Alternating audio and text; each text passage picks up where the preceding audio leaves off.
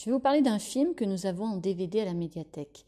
Ce n'est pas une nouveauté, il est sorti en 2018, mais je trouve intéressant d'en parler après vous avoir présenté le roman euh, Le radiateur d'appoint. Euh, vous l'aurez compris, son réalisateur n'est autre qu'Alex Lutz, qui interprète aussi le personnage principal. Et ce film, c'est Guy. Alors l'histoire, c'est celle d'une vieille star de la variété française, Guy Jamais, qui est interpellé un jour par un jeune homme, un journaliste, qui souhaite tourner un film documentaire sur lui. Alors au début, le personnage décline la proposition euh, poliment, mais en réalité, il est très flatté et finit par accepter.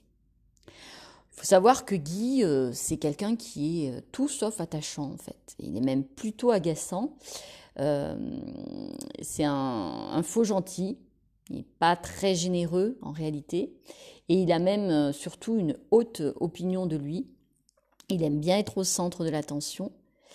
Euh, et, on va se rendre compte de tout cela en, suivant euh, le tournage de ce film documentaire. Euh, Orgui, c'est un artiste vieillissant hein, qui a du mal à, décrocher. Il voit qu'il vieillit, hein, il voit surtout que son public qui le suit depuis la première heure vieillit aussi, mais il continue. Euh, il euh, sort de nouveaux disques avec ses anciens tubes remis au goût du jour. Il fait toujours des galas, il fait la promo. Euh, n'est pas sans rappeler d'autres artistes qui sont bien réels, eux, de cette génération.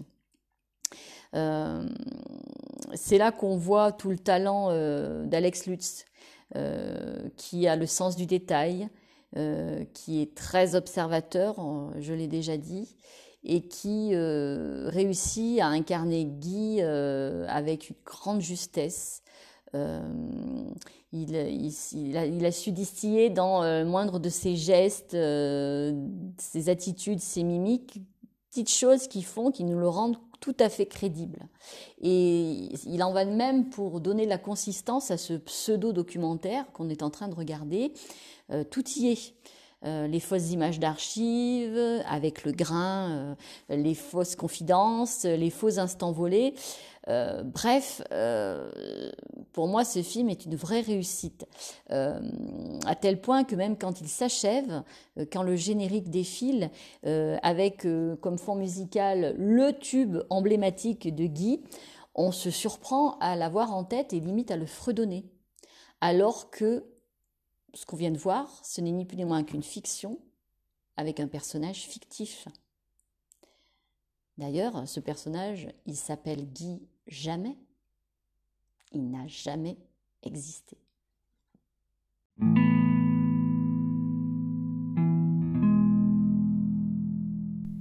J'ai 14 ans et ce n'est pas une bonne nouvelle. Écrit par Joe Wittek aux éditions Actes Sud.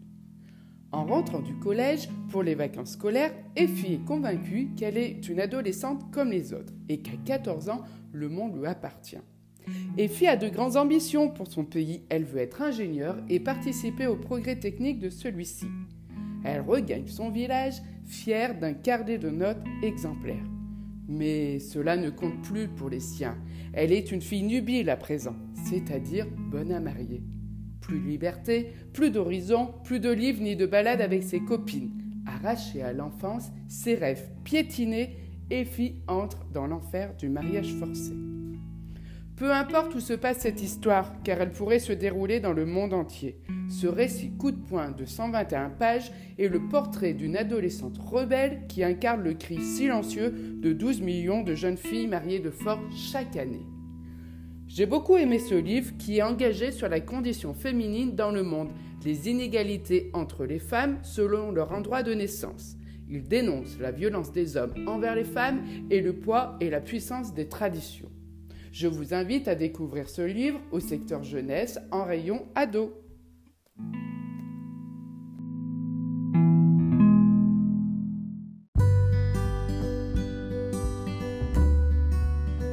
Je vais vous présenter un roman de Virginie Grimaldi, Et que ne durent que les moments doux, aux éditions Fayard.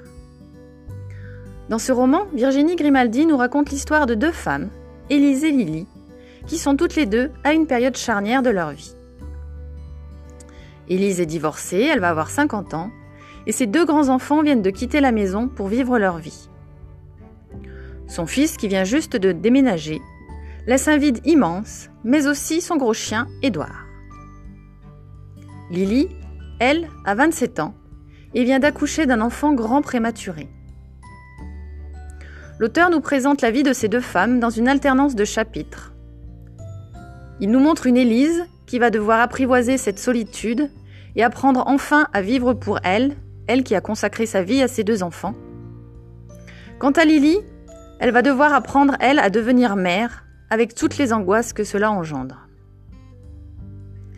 Voilà un roman qui fait du bien, plein de joie et d'émotion, mais aussi avec un peu d'humour et des personnages très attachants. Un bon moment de lecture.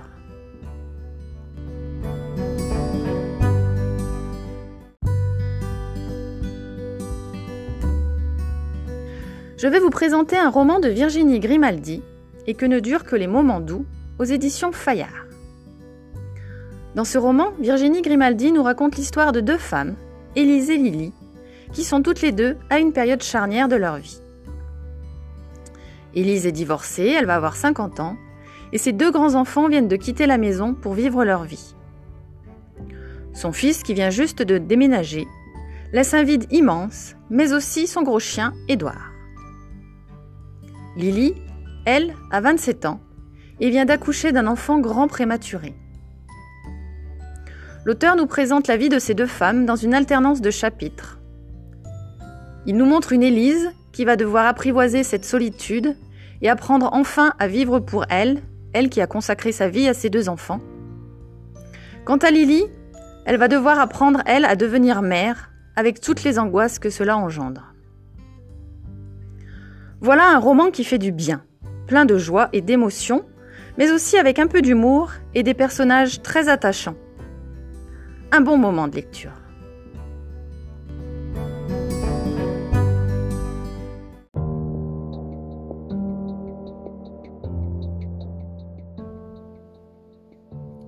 Bonjour à toutes et à tous et bienvenue sur un nouveau podcast de la médiathèque du Chambon.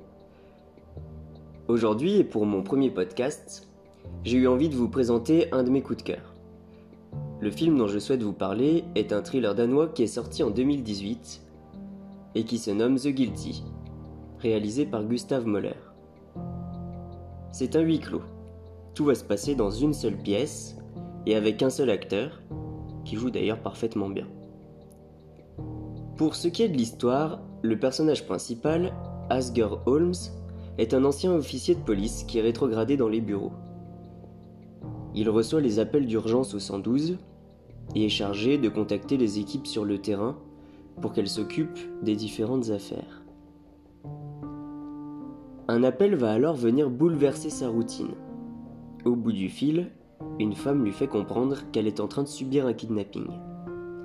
Il va s'en suivre un vrai contre-la-montre où notre personnage principal va tout tenter pour sauver son interlocutrice. Un film très original donc, plein de rebondissements et de suspense, où tout va se jouer sur les dialogues et les différents bruitages. Le DVD est disponible à la médiathèque, n'hésitez pas à venir l'emprunter. J'espère vous avoir donné envie de découvrir ce thriller qui m'a beaucoup plu, et je vous dis à bientôt à la médiathèque ou pour un nouveau podcast.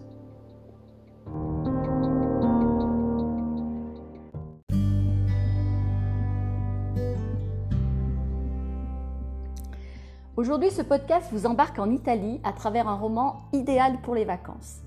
Il est dépaysant, comme le laissent présager les couleurs euh, lumineuses et chatoyantes de la couverture. Euh, il s'appelle La Maison au Miroir. Il est paru en mars 2021 aux Presses de la Cité. Son auteur, c'est Cristina Caboni, qui est italienne. Alors l'histoire se passe de nos jours, avec quelques retours en arrière dans les années 50. Je vous l'ai dit, nous sommes en Italie.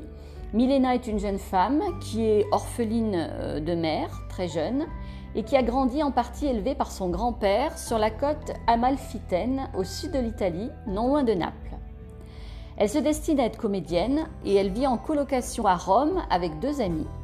Mais elle revient régulièrement à Positano, dans la maison qu'il a vu grandir et qui donne son titre au livre, la fameuse maison au miroir. Euh, cette maison, elle a été achetée euh, il y a longtemps par son grand-père qui l'a rénovée. Euh, et euh, elle a toujours beaucoup de plaisir à y revenir passer quelques, quelques jours, quelques vacances. Donc au début du roman, lorsqu'elle revient, auprès de son grand-père, elle le trouve vieilli. Et surtout, il est en proie aux premiers signes de la maladie d'Alzheimer. Et Milena se dit qu'il faut vraiment qu'elle profite au maximum euh, de leurs derniers instants de complicité et de discussion autour des souvenirs avant que la maladie euh, n'accomplisse en fait sa, sale besogne. Euh, durant son séjour, alors que des ouvriers sont en train de reconstruire un mur qui s'est éboulé dans la, dans la, propriété, en fait, ils font une macabre découverte puisque un, squelette est remonté du fond d'un puits désaffecté. Donc euh, c'est un événement qui, qui bien évidemment euh, très choquant euh, dans, cet endroit paisible qui donne sur la mer, où Milena n'a finalement plutôt que de bons souvenirs. Très vite, la, police va interroger le propriétaire des lieux, donc le grand-père de Milena, et on va vite percevoir un trouble chez ce grand-père. Et Milena se rend vraiment compte qu'il y a quelque chose de pas clair dans cette histoire. Alors il faut dire qu'il y a hum, qu'il y a une blessure familiale qui n'a jamais été véritablement guérie.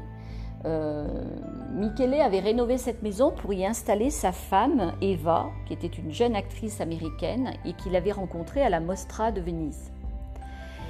Et euh, peu de temps après leur mariage, ils s'y étaient installés et euh, ils avaient eu une petite fille, Marina, hein, qui est la mère de notre héroïne. Mais peu de temps après cet heureux événement, Eva la femme du grand-père Michele, avait quitté brutalement son mari et sa fille sans aucune explication et surtout sans plus jamais donner de signe de vie. Elle les a euh, tout simplement euh, abandonnés. Donc en fait, ce roman euh, va se, développer autour de ce, secret de famille qui va très vite apparaître à Milena beaucoup plus dense qu'il ne le semblait au prime abord. Euh, tout d'abord parce que euh, elle va se poser des questions sur euh, cette grand-mère inconnue, dont finalement on lui a très peu parlé, et elle va faire un peu le rapprochement avec le manque qu'elle a ressenti à la mort de sa propre mère, Marina, et Marina qui avait perdu, pour ainsi dire, du jour au lendemain, sa mère qui était partie. elle va aussi se poser des questions. Est-ce que l'inconnu que l'on a trouvé dans le puits est lié à l'histoire familiale et lié à la propre disparition de sa grand-mère? Bref, elle va tenter en quelque sorte de mener sa propre enquête en oscillant entre les souvenirs mm, qui commencent à être de plus en plus défaillants de Michele, son grand-père, et les questionnements de plus en plus inquisiteurs de Federico, qui est le policier qui est chargé euh, vraiment de l'enquête officielle. Euh, en fait, très vite, on va se rendre compte que la Maison au Miroir a, été sûrement le théâtre de plusieurs événements. Et, cet endroit, ce lieu que Milena euh, avait le, sentiment de, bien connaître, en fait, de connaître par cœur, eh bien, euh, elle va faire une étrange découverte qui va être le début véritablement de l'histoire d'Eva, sa grand-mère. Et on va comprendre en fait ce qui a pu se passer. Je vais vous lire un extrait et puis je vous invite ensuite à venir emprunter ce roman à la médiathèque. Elle se réveilla à l'aube. Une lumière diffuse entrait par les grandes fenêtres, rose comme l'intérieur des coquillages que la mer laissait sur la plage et dont elle faisait des colliers. Elle avait rêvé de sa mère. Elle effleura les draps en souriant, puis descendit du lit. D'autres détails lui revinrent de Sainte Nuit, quelque chose de très vague en lien avec les miroirs. Elle courut au rez-de-chaussée. Le souvenir à présent avait acquis de l'épaisseur. C'était une image, même si elle n'avait encore aucun sens. Elle entra dans le hall et tourna sur elle-même. Les douze miroirs reflétaient sa silhouette sous tous les angles. Elle les observa un à un. Elle caressa les cadres, les frôla du bout des doigts. Puis elle ferma les yeux pour évoquer à nouveau le souvenir de sa mère qui traversait le miroir. Le sol était froid sous ses pieds nus, elle frissonna, mais continua à regarder autour d'elle. Elle tendit les bras. Elle se trouvait devant le miroir dont elle avait rêvé. Elle s'en approcha et l'étudia attentivement. Sa mère n'avait pas pu entrer là-dedans, impossible. C'était pourtant ce dont elle se souvenait. mais il s'agissait peut-être d'une porte, comme on en faisait autrefois. Elle s'agenouilla et suivit du bout du doigt le contour du cadre. Je le savais, s'écria-t-elle soudain. Il y avait un bouton caché. Elle pressa de toutes ses forces et recula, les yeux écarquillés, quand elle entendit le mécanisme céder. Le miroir s'ouvrit grand devant elle.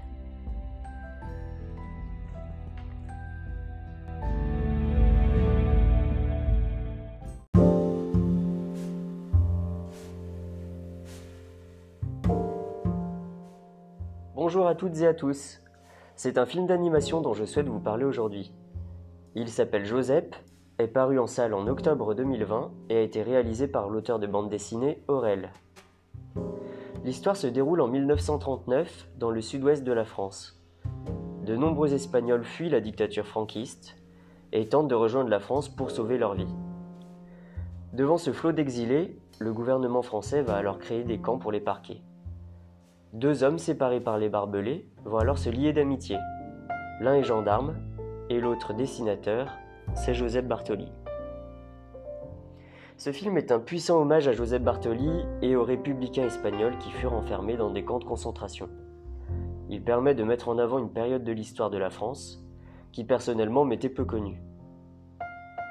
La particularité de ce film d'animation, qui fait qu'il est hors du commun, c'est que le réalisateur a choisi de mettre en scène de nombreuses œuvres de Bartoli au cœur de ses images d'animation et le rendu est superbe.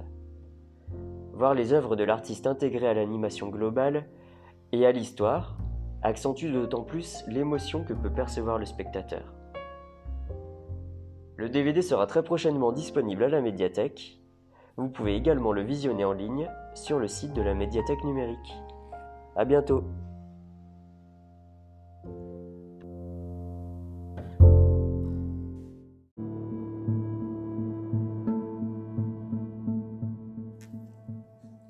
Aujourd'hui, je vous emmène à Pont d'Arc en Ardèche. Max et l'ours des cavernes de Jeridani et Berda Pauline aux éditions Gulfstream. Un roman jeunesse sur l'aventure fantastique du jeune Max qui part visiter la grotte Chauvet 2 avec sa classe lorsqu'il fait un bond dans le passé pour se retrouver dans la peau d'un ours des cavernes attaqué par un fauve préhistorique. Heureusement, ce voyage n'a pas duré longtemps. Il rejoint très vite sa classe. Mais à peine remis de ses émotions, le voilà à nouveau projeté dans la préhistoire. Et s'il veut rentrer chez lui, il lui faudra sauver l'ours majestueux. Pour en apprendre un peu plus sur la grotte Chauvet 2, il faut savoir que celle-ci figure sur la liste du patrimoine mondial de l'UNESCO depuis 2014. C'est un lieu unique, hors du temps. Dans cette grotte, un certain nombre d'ours y sont gravés, dessinés en rouge ou en noir au charbon de bois. Il a été un lieu de vie et de reproduction des ours, dans le sens qu'ils y hivernaient mais on y trouve aussi des rhinocéros laineux, des mammouths, des félins. En tout, 14 espèces différentes. Je vous laisse découvrir ce roman intéressant et facile à lire à partir de 8 ans.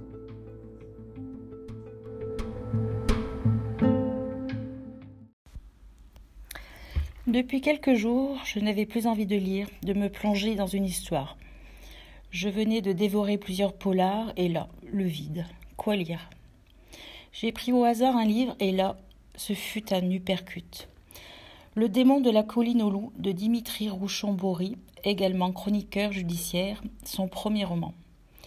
L'horreur absolue racontée avec innocence qui nous fait entendre avec beaucoup de justesse la voix cassée d'une victime devenue bourreau. Un roman noir magnifique qui vous prend aux tripes et vous entraîne dans les abîmes de la noirceur humaine. Des scènes chocs révélant une large fratrie traitée comme une portée d'animaux par des parents au paroxysme de la monstruosité.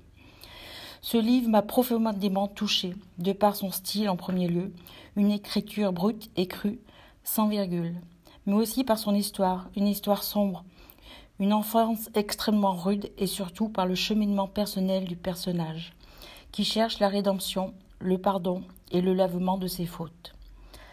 Je n'avais rien lu d'aussi puissant depuis Né d'aucune femme de Frank Buis. Un roman exceptionnel, hypnotique, un roman choc. Âme sensible s'abstenir.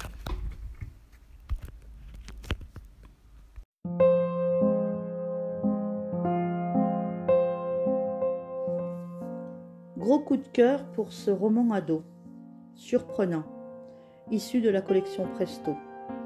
Ce texte est écoutable en audio. Un roman court mais très percutant sur le thème du harcèlement et de la peur de déplaire. L'auteur Adèle Tariel le met parfaitement en scène avec La Meute aux éditions Magnard.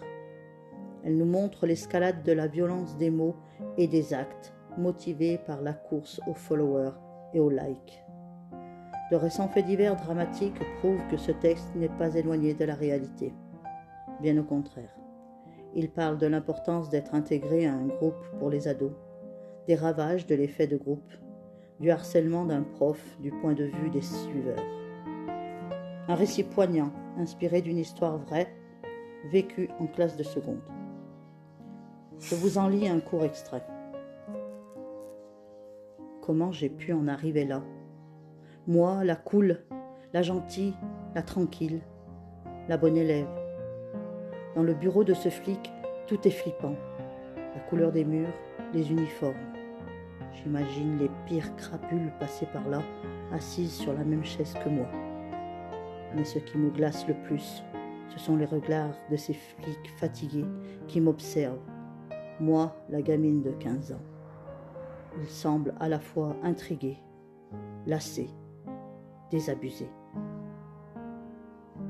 Alors je fixe le sol, comme s'il allait s'ouvrir pour m'ouvrir une porte de sortie. Mes deux parents à mes côtés sont raides, immobiles, silencieux. Ils ont du mal à comprendre ce qui se passe. Moi, je sais ce qui s'est passé. Mon année est déjà foutue. Pitié, oublions ça. Passons à autre chose. Mais c'est impossible. Jamais je n'oublierai. Le pied trépignant du policier fait trembler son bureau. Il s'impatiente devant mon silence. Il va vraiment falloir m'expliquer, Léa. Nous avons déjà récupéré des tas de preuves. Les autres vous ont cité. Et votre nom apparaît souvent. Regardez dit-il en tournant son ordinateur vers nous. En jetant des coups d'œil sur les côtés, j'aperçois mes parents se décomposer devant l'écran. Ma mère me fusille du regard. Elle me déteste. Elle qui m'admirait tant. Mon cœur s'effondre, des larmes coulent. Mon père n'ose même pas me regarder, trop choqué sans doute. C'est peut-être la première fois qu'il est là pour une réunion qui me concerne. Je ne l'ai jamais vu à une rencontre parent-prof, un spectacle de danse ou autre rendez-vous dentiste. Il est représentant pour un grand laboratoire pharmaceutique toujours en déplacement. Il rentre tard, fatigué. Quand il est là, il ne faut pas trop faire de bruit. La maison est silencieuse. Le week-end, il invente n'importe quel prétexte pour s'échapper. Il aura fallu ça pour qu'il daigne se rendre disponible pour moi. Mais ça, ce n'est pas moi. Ce n'est pas de ma faute. Jamais je n'aurais fait ça toute seule. Je relève la tête difficilement. Je suis cloué par le regard du policier. Léa, pour la troisième et dernière fois, c'est quoi la meute? C'était il y a quelques mois, mais si loin déjà, une autre vie, celle où je pouvais encore me regarder en face. Je me revois, j'ai la boule au ventre depuis la veille, j'ai à peine dormi, Entrer en seconde dans un lycée où je ne connais personne. Ce bahut de banlieue est immense. Près de 3000 élèves. L'enfer. Ma mère a été mutée encore. Et moi, trimballé comme un vieux sac, encore. Pas le choix, là. Ce sera très bien. C'est une qualité de savoir s'adapter, ma fille.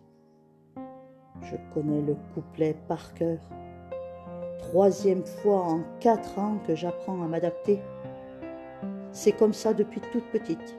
Alors, oui, j'ai appris à me démerder, à m'adapter, comme ils disent. Les autres élèves se connaissent tous. Ils se sourient et rient. On dirait qu'ils en rajoutent devant moi. Personne ne me parle. Personne ne me voit, même si je fais une tête de plus que la plupart d'entre eux. On rentre dans la classe. Ils se bousculent pour avoir les places au fond. De vrais gamins. Je les déteste déjà. Mais je les envie aussi.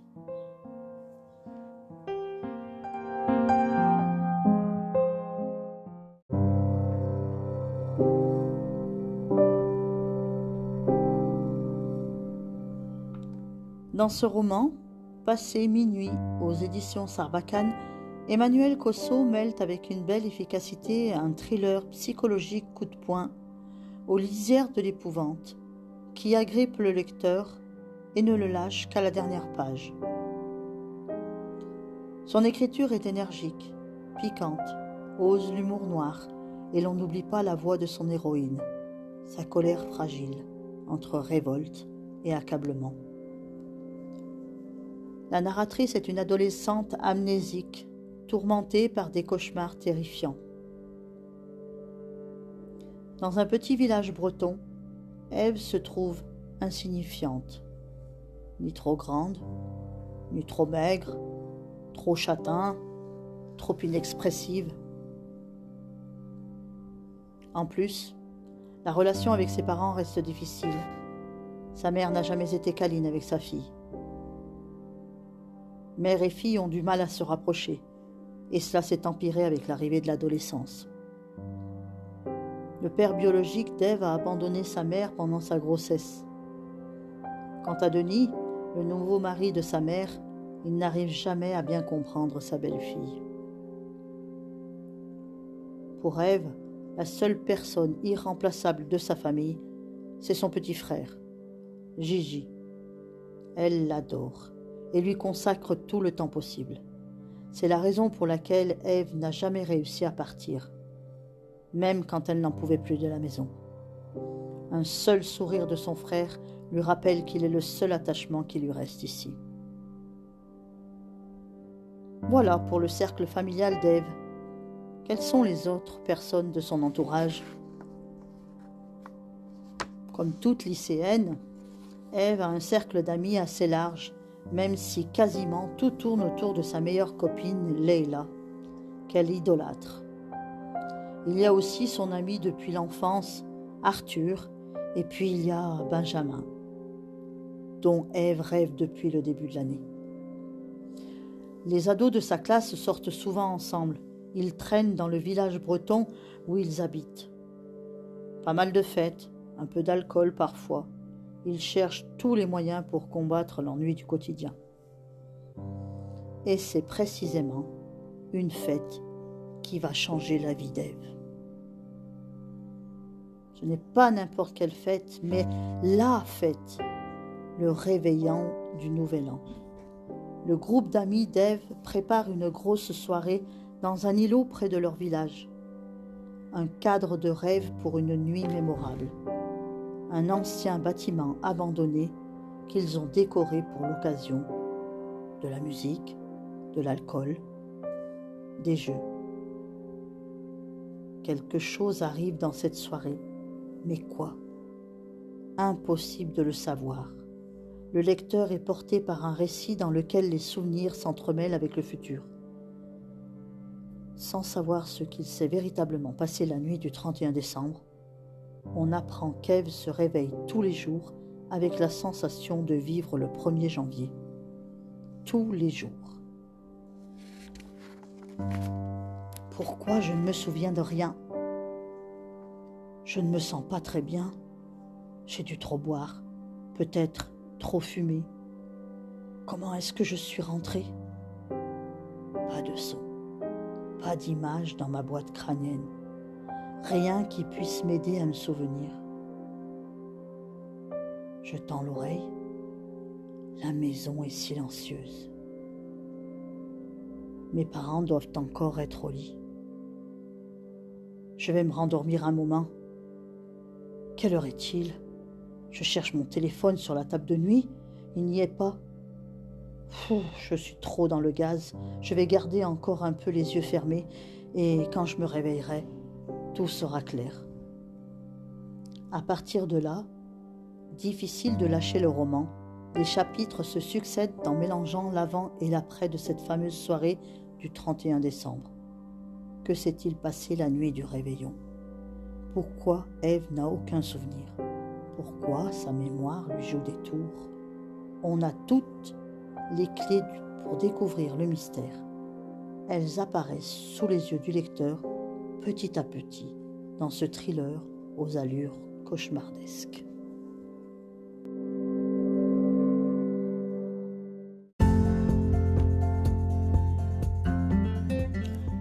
Bonjour et bienvenue sur nos podcasts. Je vous conseille aujourd'hui un premier roman jeunesse plein d'humour de Charlotte Mundley, illustré par Olivier Talek. Ce volume contient trois histoires. Pour la première histoire, le slip de bain et les meilleures pires histoires de ma vie, nous plongeons avec délice dans l'ambiance des vacances entre cousins. Des bêtises que l'on a tous un jour imaginées, des jeux parfois dangereux et de tout ce qu'on pouvait faire sans que les adultes s'en aperçoivent. Aucun doute pour Michel, le souffre-douleur, cet été sera le pire de sa vie. Il est d'emblée la risée des trois aînés qui ne lui épargnent aucune moquerie. Il devra se montrer astucieux et malicieux pour réussir à s'intégrer et gagner leur complicité. Seulement, avec un slip de bain trop grand et le défi du plongeoir de 3 mètres à relever, la partie sera difficile à remporter. La seconde histoire, Mon cœur en miettes ou Les plus beaux jours de ma vie. Malik, le meilleur ami de Michel, est parti habiter en Espagne pour le premier trimestre. À l'école, il est remplacé par Carmen, une jeune espagnole. Michel, son référent, va vite tomber sous le charme de la fillette et goûter aux premières joies de l'amour. Lorsque Carmen repartira dans son pays, Malik sera heureusement de retour pour consoler son ami. Et enfin pour la troisième histoire, la boum pour mon anniversaire, c'est chaque fois la même chose. Ma mère veut tout organiser, mais j'en ai assez. Je ne veux plus de pêche à la ligne. Alors, cette année, j'ai un plan d'enfer pour être tranquille. Une boum. Maman ne sera jamais d'accord. Sauf que, comme d'habitude, rien ne se passe comme prévu. Les invitations sont lancées. Le samedi 15 novembre, ça va chauffer.